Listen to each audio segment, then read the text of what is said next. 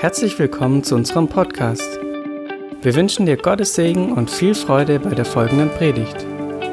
Für mehr Informationen schau auf unsere Webseite fildergoodnews.de.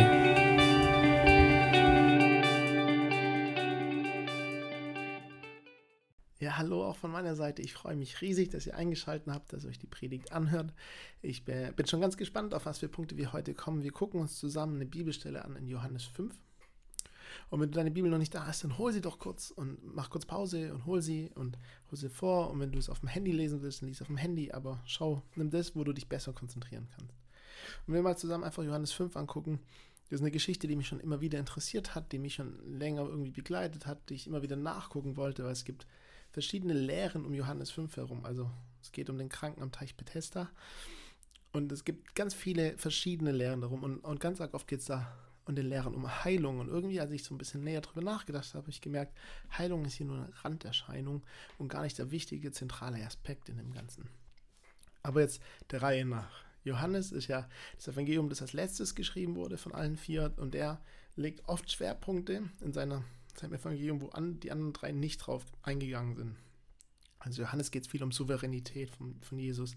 Es geht ihm viel darum zu zeigen, dass Jesus mehr als ein Prophet ist, mehr als ein Mensch ist, weil er eine Strömung entgegenwirken wollte, die zu der Zeit da war. Auch zu zeigen, dass Johannes der Täufer nicht so der Riesenprophet war. Er war ein ganz großer Prophet, aber er war nicht mehr wert als Jesus. So, und Jesus hatte eine höhere Stellung, hatte eine Hoheitsstellung, hatte eine Machtstellung inne. Er, er war König, auch auf der Erde schon, wurde es nicht erst mit der Auferstehung. Das ist Johannes ganz arg wichtig und so schreibt auch sein Evangelium, das durchdringt das ganze Evangelium mit diesen Gedanken. Und wenn man so ein bisschen guckt, Johannes 1 bis 4, bis zu dahin, sehen wir auch ganz viel von dem, dass Jesus die Jünger zu sich ruft. Sie kommen und er beruft sie einzeln, auch den Nathanael unter dem Feigenbaum übernatürlich berufen. Äh, da ist auch diese Passage von Johannes der Täufer, ich aber muss abnehmen, er muss zunehmen. Oft benutzen wir diese Passage, um um zu zeigen, okay, ich muss abnehmen in mir selbst und er muss zunehmen. Aber eigentlich geht es um den Dienst. Johannes spricht hier den Dienst an. Sein Dienst muss abnehmen, der Dienst von Jesus muss zunehmen.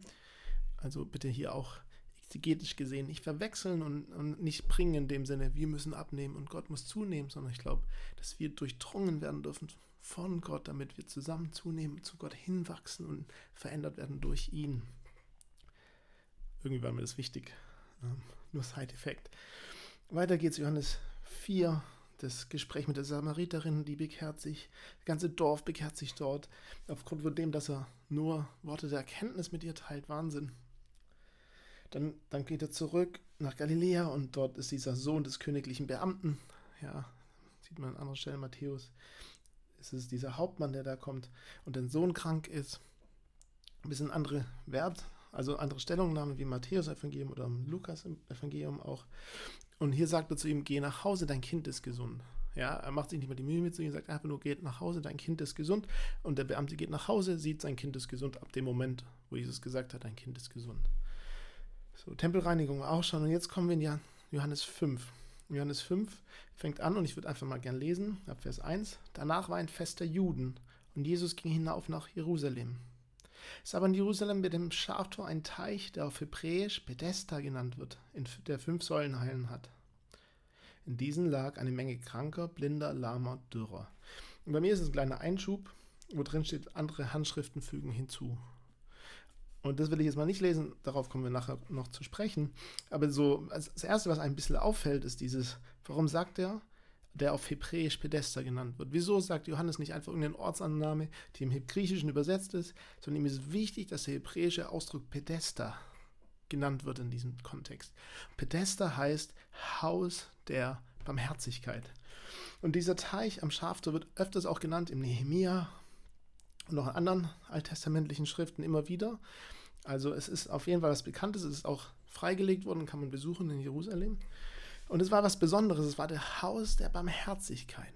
Es wurde genannt auf Hebräisch Haus der Barmherzigkeit. Und es war mir Johannes sehr wichtig, dass, dass man darunter verstehen sollte, es geht um das Haus der Barmherzigkeit. Dort lagen eine Menge Kranker, Blinder, Lahmer und Dürrer. Wieso lagen da eine Menge? Gibt's, das war Johannes nicht so wichtig, das zu schreiben, warum die so lag. Deswegen wurde es nachträglich hinzugefügt durch Kommentare, den älteren Schriften, weil es für die Leute, je mehr es auch Nicht-Juden erreicht hat, unverständlich war, die ganze Geschichte ja nicht so viel Sinn gemacht hat. Aber wir lesen, mal weiter. Es war aber ein Mensch dort, der 38 Jahre mit seiner Krankheit behaftet war. Als Jesus diesen da liegen sah und wusste, dass es schon lange Zeit so mit ihm steht, spricht er zu ihm, willst du gesund werden? Und dann antwortet der Kranke folgendes. Der Kranke antwortet ihm, Herr, ich habe keinen Menschen, dass er, dass er mich, wenn das Wasser bewegt worden ist, in den Teich werfe, während ich aber komme, steigt ein anderer von mir hinab. Interessant wenn man das so liest, denkt man sich, Herr, aber warum will schon dieses Wasser steigen? Und deswegen wurde es hinzugefügt, dass ein Engel des Herrn kam und das Wasser bewegt hat. Und der Erste, der da hineingestiegen ist, der wurde geheilt. Das heißt, das ist so der, der Umstand, der da ist. Er wurde geheilt. Und jetzt in dieser Säulenhalle, wo viele Kranke liegen, kommt Jesus zu einer Person, von der er wusste, dass sie schon seit 38 Jahren mit dieser Krankheit behaftet war, lahm war. Seit 38 Jahren, er wusste das, Worte der Erkenntnis. Mäßig ist er hin und wusste, dem wird schon lange dreckig. Er läuft direkt zu ihm und fragt ihn, willst du gesund werden? Und der Kranke sagt dann nicht, oh ja, voll gerne, yeah, sondern der Kranke beschreibt Jesus seine Not.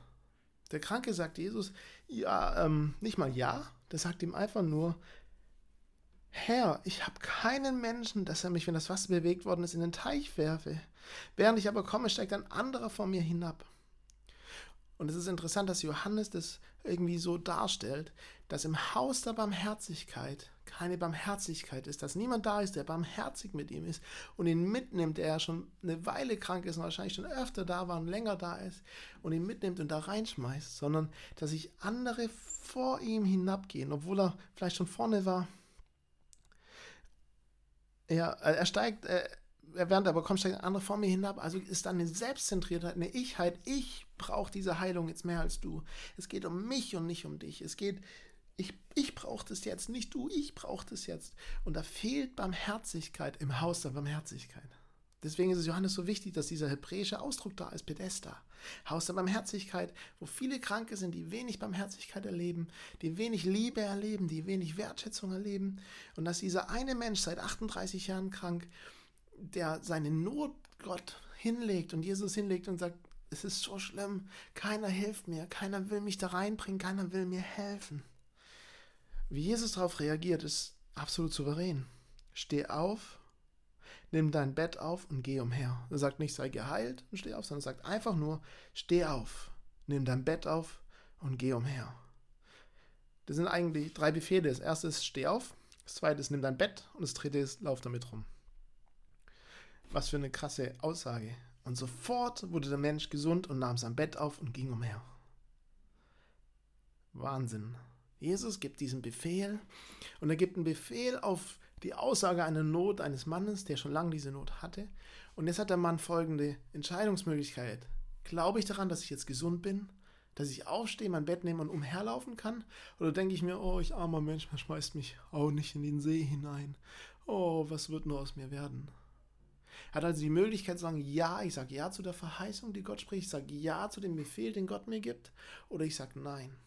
In dem Fall hat er ja gesagt mit allem, was er hatte, weil er ist aufgestanden. Es war seine Entscheidung. Jesus hat ihn nicht hochgezogen, der Geist hat ihn nicht aufgerichtet, sondern er musste aufstehen und das glauben. Also ist der Lahme aufgestanden, hat sein Bett genommen und ist umhergegangen.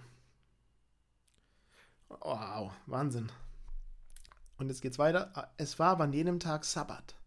Sagt nun die Juden zu dem Gehalten, es ist Sabbat, es ist dir nicht erlaubt, das Bett zu tragen.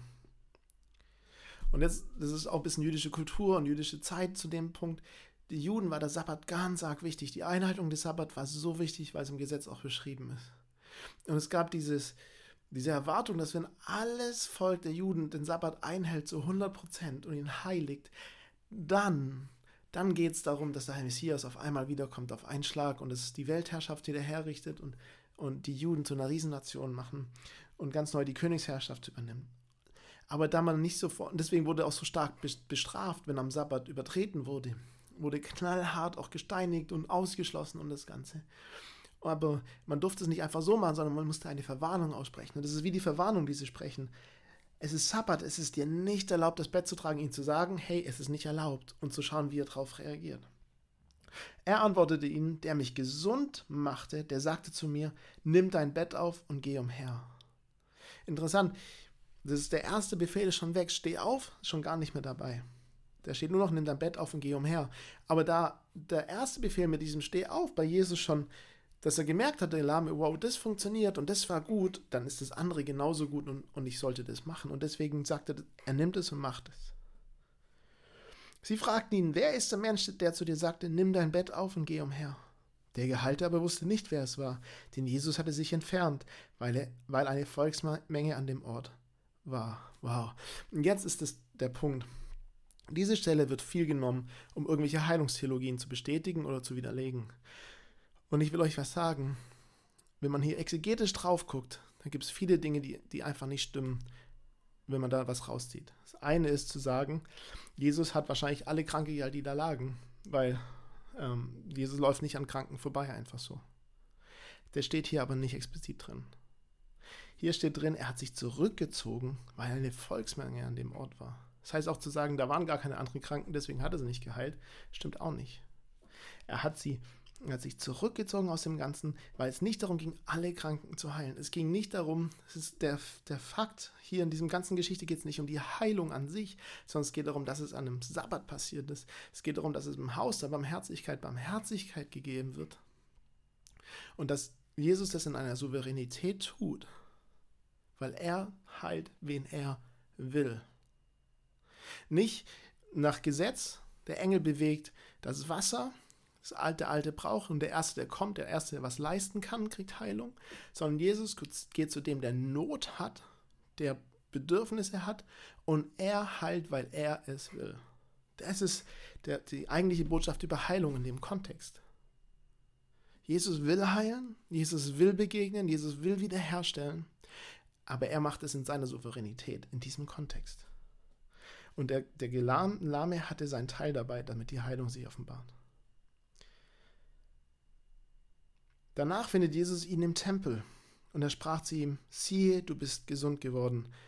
Der, der Geheilte, die erste Antwort darauf war, wow, ich will Gott lobpreisen und verherrlichen und ihm Dank sagen und Dankopfer bringen für das, dass er mich geheilt hat. Ihm war klar, Gott hat ihn geheilt. Gott ist ihm begegnet.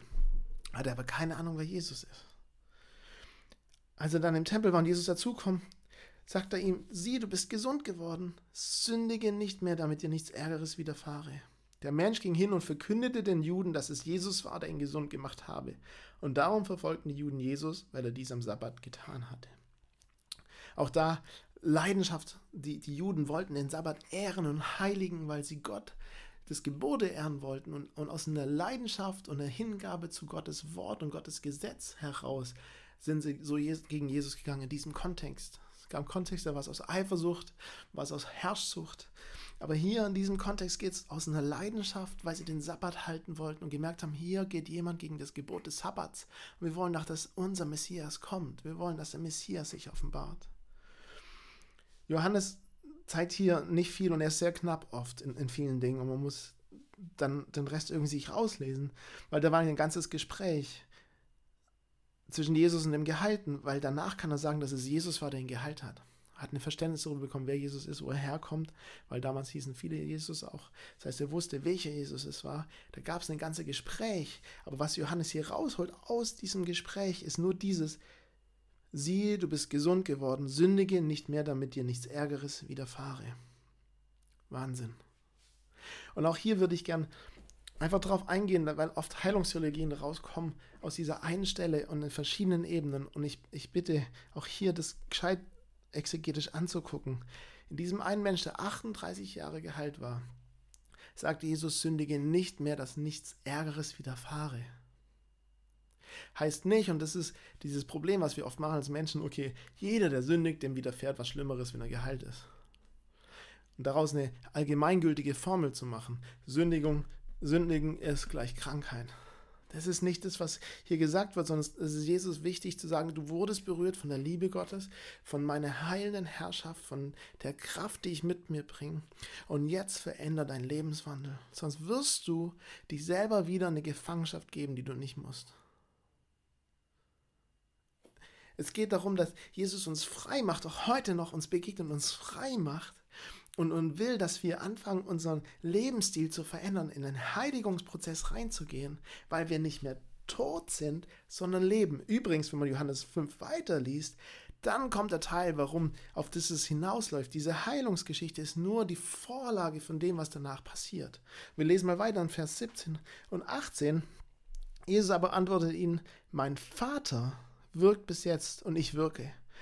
Darum nun suchten die Juden noch mehr, ihn zu töten, weil er nicht allein den Sabbat aufhob, sondern auch Gott seinen eigenen Vater nannte und sich so selbst Gott gleich machte. Spannend. Jesus weiß, er hat einen riesen Affront gemacht. Und die, die, die Pharisäer haben einen riesen Anstoß dran genommen. Und was er jetzt macht, ist, ist noch krasser und das macht er in den anderen Evangelien nicht. Er setzt sich mit Gott gleich. Und zwar aktiv mit seinen Worten. In anderen Evangelium macht er es durch seine Taten und hier macht er es mit seinen Worten. Und er sagt, Vater und ich, hey, mein Vater wirkt bis jetzt und ich wirke und er setzt sich mit Gott gleich. Er setzt sich mit Gott gleich und das ist, ein riesener Frau für die. Und er antwortet darauf, da antwortet Jesus und sprach zu ihnen, wahrlich, wahrlich, ich sage euch. Und jetzt kommt eine ganze Rede, die geht bis Vers 47 über das, was Jesus sagt und danach geht er einfach und das Ganze ist vorbei und es wird irgendwo anders. Und geht nächsten Schritte. Aber Johannes ist so wichtig, diese Rede aufzunehmen und daran könnte man jetzt ewig predigen, aber nur ein paar Aspekte davon. Wahrlich, wahrlich, ich sage euch, der Sohn kann nichts von sich selbst tun, außer was er den Vater tun sieht. Denn was der tut, das tut ebenso auch der Sohn. Denn der Vater den Sohn liebt und zeigt ihm alles, was er selbst tut. Er wird ihm größere Werke als diese zeigen, damit ihr euch wundert.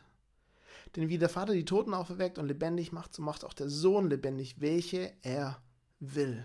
Denn der Vater richtet auch niemand, sondern das ganze Gericht hat, dem, hat er dem Sohn gegeben, damit alle den Sohn ehren, wie sie den Vater ehren. Wer den Sohn nicht ehrt, ehrt den Vater nicht, der ihn gesandt hat. Wahrlich, wahrlich, ich sage euch, wer mein Wort hört und glaubt, dem, der mich gesandt hat, der hat ewiges Leben und kommt nicht ins Gericht, sondern erst aus dem Tod in das Leben übergegangen. Wahrlich, wahrlich, ich sage euch, dass die Stunde kommt und jetzt da ist, wo die Toten die Stimme des Sohnes Gottes hören werden und die, und die sie gehört haben, werden leben.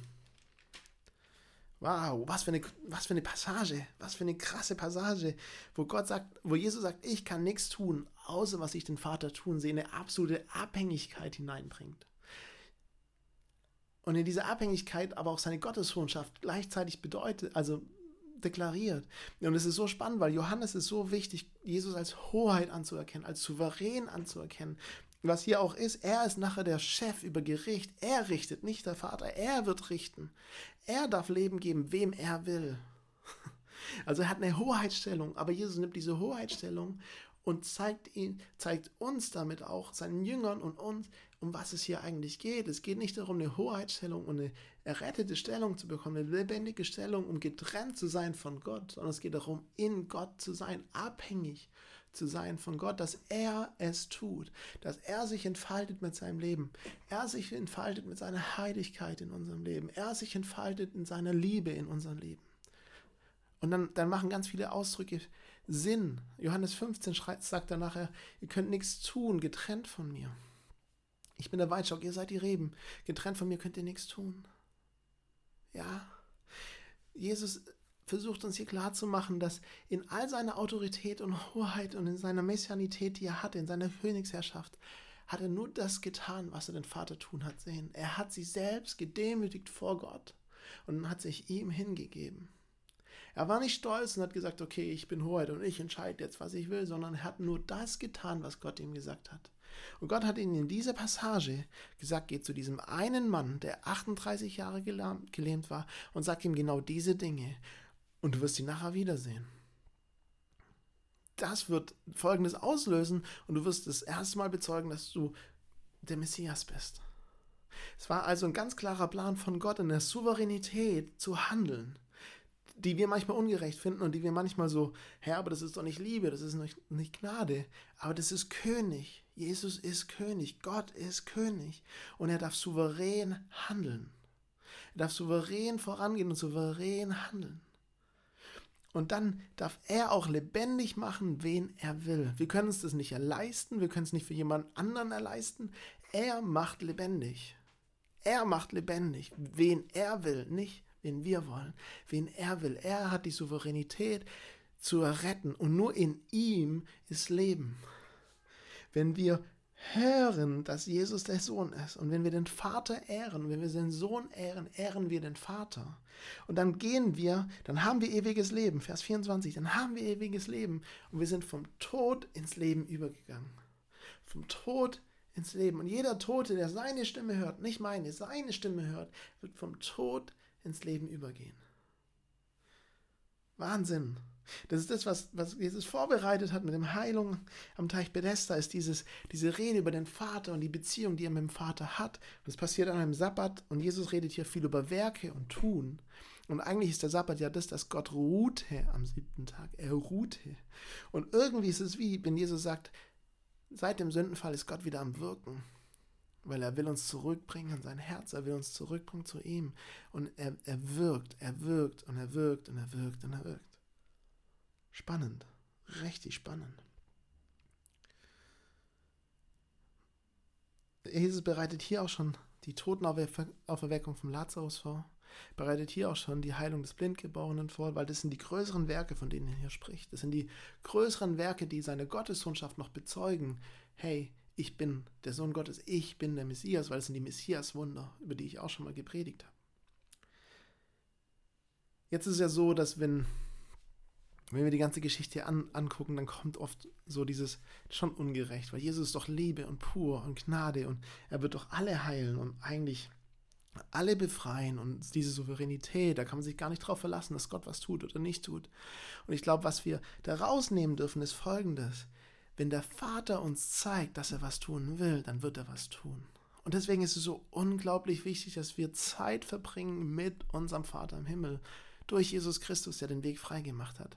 Dass der Heilige Geist, Heilige Geist uns offenbaren darf, wer Jesus ist, damit wir den Vater erkennen dürfen und dass wir das nicht nur einmal und nicht nur generell, sondern in jeder einzelnen Lebenssituation, in der wir sind.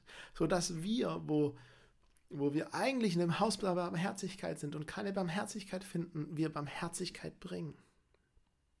Was für ein Wort für diese Zeit. Ich glaube, dass wir hier Christen sein sollten, die am lautesten und am schönsten und hellsten leuchten sollten in dieser Corona-Zeit.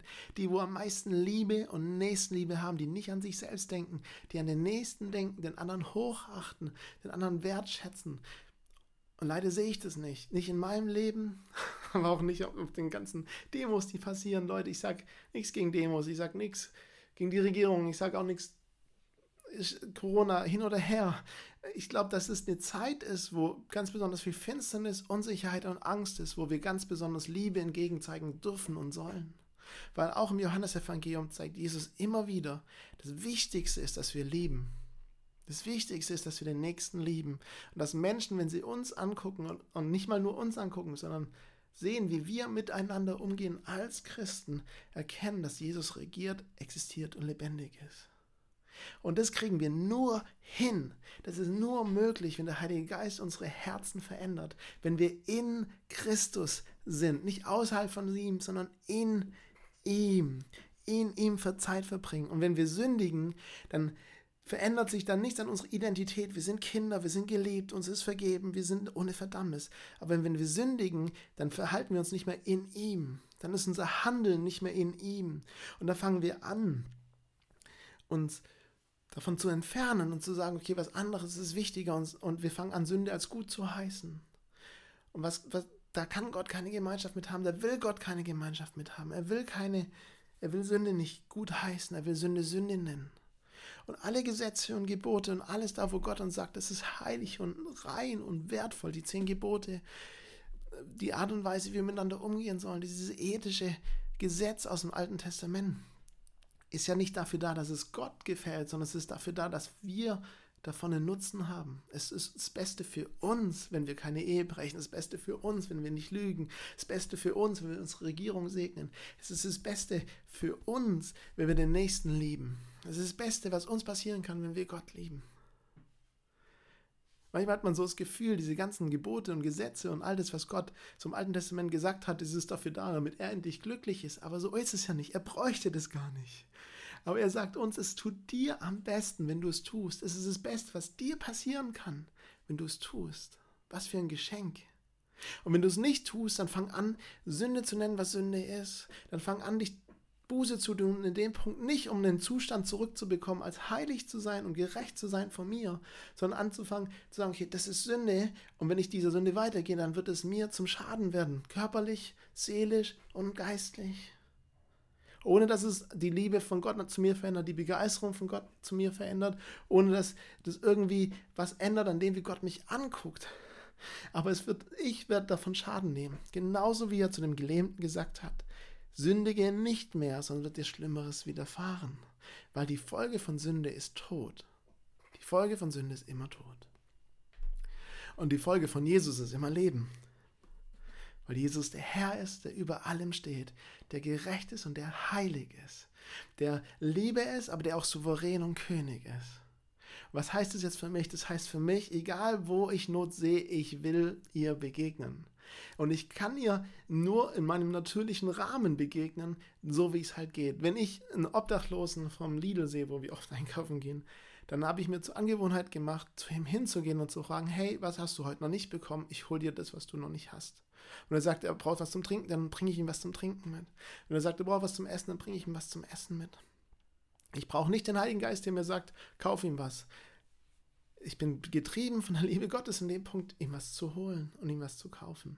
Und manchmal ist es dran und dann darf, dürfen wir auch voll drauf verlassen, der Geist und sagt, nee, heute nicht und nur das nicht und dann machen wir es nicht. Aber das geht ja nur, indem wir abhängig sind von ihm, indem wir Zeit mit ihm verbringen, indem wir lernen, was seine Stimme ist, indem wir lernen, geführt zu werden von ihm, indem wir lernen zu wissen, okay, hey, ich kann Not begegnen in der Liebe, die Gott mir gibt, in der Liebe, die, die in mir drin ist, in Christus. Und wenn ich, wenn ich Not sehe, will ich will ich die Barmherzigkeit und das Haus der Barmherzigkeit mit mir bringen, die Person der Barmherzigkeit mit, mit mir bringen, die Person der Liebe und der Heilung und der Freiheit und der Freude mit mir bringen. Und ich will den Leuten begegnen und ihnen, ihnen zeigen, wer Jesus ist. Und ich will ihnen helfen, Jesus zu erkennen. Und ich will ihnen helfen und sie einladen, den Heiligen Geist einzuladen. Und egal welche Not mir da begegnet, ich kann dann darauf vertrauen, zu 1000 Prozent dieser nicht geht. Also zu 100% kann ich darauf vertrauen. Wenn ich Jesus zu Menschen bringe, dann wird Jesus Dinge tun. Und die werden größer sein als das, was ich tun kann, weil er nicht gebunden ist an natürliche Dinge und Gesetze und Grenzen. Und ich will dich voll ermutigen, fang an, dir in deiner Zeit mit Gott zu sagen, hey, okay Gott, was willst du heute tun? Wo willst du souverän eingreifen? Wo ist Not, die mir begegnet? Hilf mir, das zu sehen. Und fang an, Gebetspatenschaften anzubieten. Wow! Wenn du weißt, Leute in deinem Umfeld, in deiner Familie, in deinem Freundeskreis, in deiner Nachbarschaft, die haben Probleme finanziell, das ist eine riesen Not zurzeit ist, die haben Probleme im Job, das ist eine riesen Not, dann fang an, das zu deinem Gebetsprojekt zu machen und mit Gott darüber zu reden, Segen auszusprechen. Und du wirst sehen, Gott wird sich nicht lumpen lassen. Gott wird eingreifen und wird Not begegnen auf die Art und Weise, wie er will, zu dem Zeitpunkt, wie er will, aber er wird es tun. Lasst uns eine Erwartung haben, dass Gott anfängt übernatürlich zu wirken durch das, wie wir handeln und unser Handeln bestätigt und hinter uns steht und sein Wort bestätigen wird durch Zeichen und Wunder. Wenn er sagt, liebt, dann lasst uns lieben und Gott wird es bestätigen. Wenn er sagt, betet, dann lasst uns beten und Gott wird es bestätigen. Wenn er sagt, sucht, dann lasst uns suchen und Gott wird es bestätigen. Und ich hoffe, ihr seid ermutigt für die nächste Zeit und nicht unter Druck, oh, ich muss, ich muss, ich muss. Ich sag dir, du musst nicht, aber es ist ein Riesengeschenk, wenn du es tust. Es ist eine Riesenfreisetzung für dich, wenn du es tust. Wenn du Zeit mit Gott verbringst, wenn du anfängst, seine Stimme zu hören, zu lernen, ist seine Stimme zu hören, zu lernen, geführt zu werden und geleitet zu werden. Und dann sind Dinge möglich und da freue ich mich auf Zeugnisse, die von überall kommen, die sagen, hey, ich habe das erlebt und ich habe das erlebt und da durfte ich sehen, wie Gottes Gebet gewirkt hat und da durfte ich sehen, wie jemand berührt wurde von der Liebe Gottes. Und lasst uns dafür kämpfen, dass wir in Filderstadt und in Deutschland auf dieser Welt bekannt werden dafür, dass wir Leute lieben, dass wir eine liebende Gemeinde sind, liebende Menschen sind, dass jeder, der unser Verhalten sieht, egal wo wir sind, dass er uns sieht und sagt, wow, du bist ein Christ, oder? Und es wäre doch, was für ein Zeugnis wäre das für diese Welt. Und ich glaube, das ist nur möglich, indem wir Zeit verbringen im Heiligen Geist, der uns diese Liebe bewusst macht, lebendig macht, echt macht, weil wir näher, je mehr wir von seinem Herzen erkennen, umso mehr erkennen wir, dass es pure Liebe ist und Heiligkeit, aber pure Liebe, die uns zieht und attraktiv ist und uns näher zieht. Und aus dieser puren Liebe die Übernatürlichkeit erleben dürfen in dieser Welt. Ich würde gerne zum Abschluss eine kleine Geschichte erzählen. Ich habe mit einem Freund vor einiger Zeit, saßen wir im Restaurant, haben Zeit miteinander verbracht morgens, haben gefrühstückt, haben über die aktuelle Situation, über unsere Herzen geredet, über das, wie es uns geht. Als wir gegangen sind, war der Koch draußen am Rauchen und der hat gehumpelt mein Kumpel hat ein Auge dafür, hat die Not sofort gesehen, hat gesagt, hey, ähm, was hast du da? Und er hat gesagt, ja, ich habe Schmerzen am Fuß und es tut halt immer wieder weh. Und er hat gesagt, hey, wir sind Christen, wir können für dich beten und auf eine freundliche Art und Weise. Und es ging jetzt nicht darum, ein Wunder zu sehen, es ging auch nicht darum, eine Heilung zu sehen, es ging einfach darum, Liebe Gottes zu den Menschen zu bringen. Ihn wertzuschätzen, ihn zu begegnen in der Liebe. Er sagt, okay, dann macht halt. Meistens denken die Leute ja dann, du gehst heim und betest von zu Hause aus und wie so, okay, dann legen wir die Hand auf. Das ist okay. So, ja, ja, okay. Haben wir die Hand aufgelegt, haben ganz kurz gebetet und danach war der Schmerz komplett weg. Wir haben ihn ein paar Wochen später wieder gesehen. Hat er gesagt, ja, der Schmerz kam wieder nach einer Stunde, und dann war er wieder weg.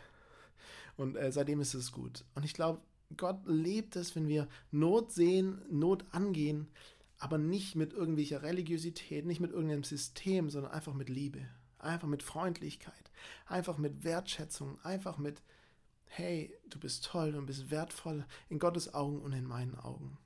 Und ich glaube, dass Gott unser Herz dahin bringen will, dass wir es tun und dass er in seiner Souveränität uns sagen kann, in einem Meer von Not, uns eine Not rauszupicken und zu sagen, das ist dein Auftrag für heute, für diese Woche, für die nächste Zeit, ein Gebetsauftrag oder ein Auftrag, Gutes zu tun oder jeden Tag Blumen vorbeizubringen oder Schokolade zu schenken. Die Möglichkeiten sind riesig, Liebe zu zeigen. Und ich will uns alle ermutigen, mich in allererster Linie, lasst uns Liebe in diese Welt bringen. Lasst uns Liebe Gottes zu den Menschen in unserem Umfeld bringen. Wow, es tut mir leid, es war jetzt ein bisschen länger als geplant und gedacht. Ich würde gerne noch beten zum Abschluss. Und genau, freue mich auf Rückmeldungen und freue mich, wenn ihr mir Mail schreibt, eure Herausforderungen, wo ihr denkt, ich bin voll falsch abgebogen, auch exegetisch. Ich freue mich sehr, mit euch darüber zu reden. Ich glaube nicht, dass es richtig gut ist. Wenn du sagst, hey Simon, ich brauche ein Gebet, ich, ich habe so eine Not und ich brauche jemanden, der mit mir betet, dann schreib mir auch, ich will gerne dafür da sein und dich mitnehmen in meine Gebete, zu sagen, komm, ich will sehen, wie, wie Gottes Herrlichkeit und Heilung und Freiheit und Freude sich in deinem Leben etabliert und durchbricht. Alles klar. Heiliger Geist, danke, dass du gut bist und dass du jedem, der jetzt noch zuhört, begegnest. Ich rufe Heilung hinein in, in Körper, ich rufe Heilung hinein in Seelen, Freude hinein, wo Traurigkeit ist. Ich rufe Leichtigkeit hinein, wo Schwere ist. Ich rufe Finanzen hinein, wo, wo Finanzen gebraucht werden. Ich rufe göttliche Lösung für Unternehmen jetzt hinein, Gott.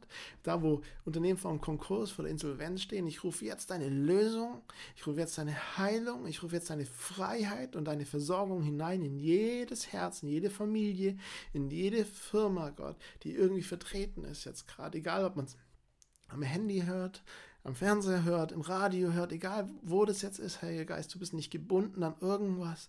Und ich rufe aus, dass deine heilende Kraft jetzt fließt in jeden Körper hinein. Und ich spreche zu jedem Gebrechen, weiche, zu jedem Krebs, geh in den Namen Jesus, zu jeder Unfruchtbarkeit, du weichst in den Namen Jesus Christus. Ich spreche zu jeder Gebundenheit, du brichst und die Menschen sind frei, die bis jetzt gebunden waren, egal was es für eine Sucht ist, du bist frei davon in dem Namen Jesus Christus. Ich rufe aus, dass da, wo Hoffnungslosigkeit ist, dass es gehen muss und dass Hoffnung kommt in dem Namen Jesus Christus. Amen. Ihr seid der Hammer. Ich bin begeistert von euch. Gott liebt euch. Gott ist begeistert von euch. Und lasst uns zusammen lieben. Lasst uns zusammen begeistert sein. Lasst uns zusammen vorangehen und Zeit mit Gott verbringen. Ich wünsche euch einen richtig, richtig tollen Tag, Abend, je nachdem man es hört.